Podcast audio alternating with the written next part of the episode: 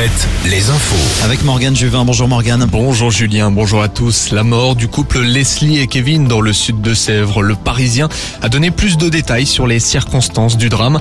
Le journal raconte comment Tom, l'ami du couple, vouait une haine profonde pour Kevin entre dette d'argent et jalousie concernant Leslie. On apprend que le couple a été assassiné à coups de marteau d'une extrême violence. Leur chien, Onyx, lui, a été abandonné en Dordogne après une tentative de meurtre raté. Pour rappel, les corps des deux victimes ont été retrouvés trois mois plus tard en Charente-Maritime sous terre.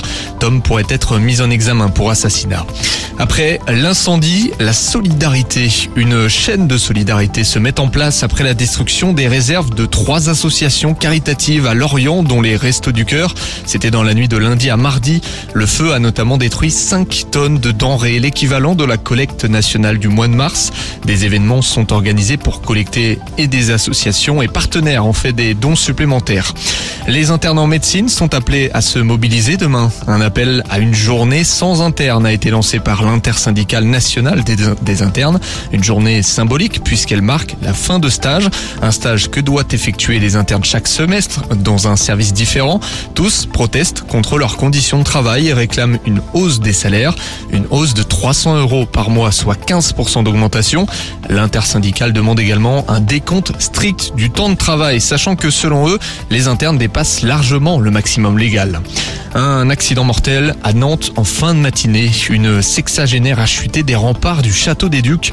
Elle se serait jetée du monument historique avant de retomber 10 mètres plus bas.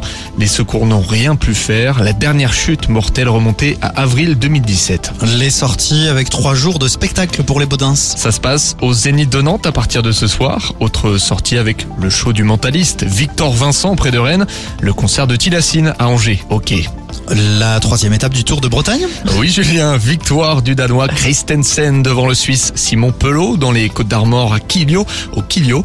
Le Suisse qui prend la tête du général. Demain, quatrième étape entre le Méné et la commune morbihanaise de Plumélec. Il y aura sept étapes en tout. En voile, un véritable exploit aujourd'hui. L'exploit d'une navigatrice sud-africaine inconnue du grand public. Elle va franchir ce soir la ligne d'arrivée de la Golden Globe Race au Sable d'Olonne et devenir en même temps la première femme à remporter un tour du monde en solitaire, Denis Lebars.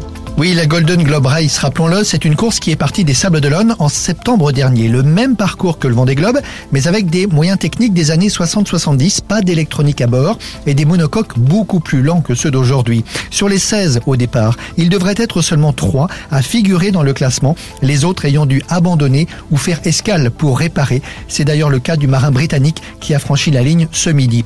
Kirsten Neuschaeffer, elle, a coché toutes les cases et après 7 mois et demi de mer, elle a arrivera au sable ce soir vers 19-20 en vainqueur.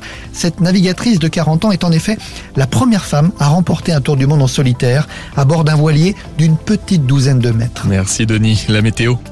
La météo avec manouvellevoiture.com. Votre voiture d'occasion disponible en un clic. Petit euh, coup de chaleur demain, Julien, dans le Grand Ouest. Les maximales seront comprises euh, entre 19 et 26 degrés. 19 en Bretagne, 26 en Charente-Maritime.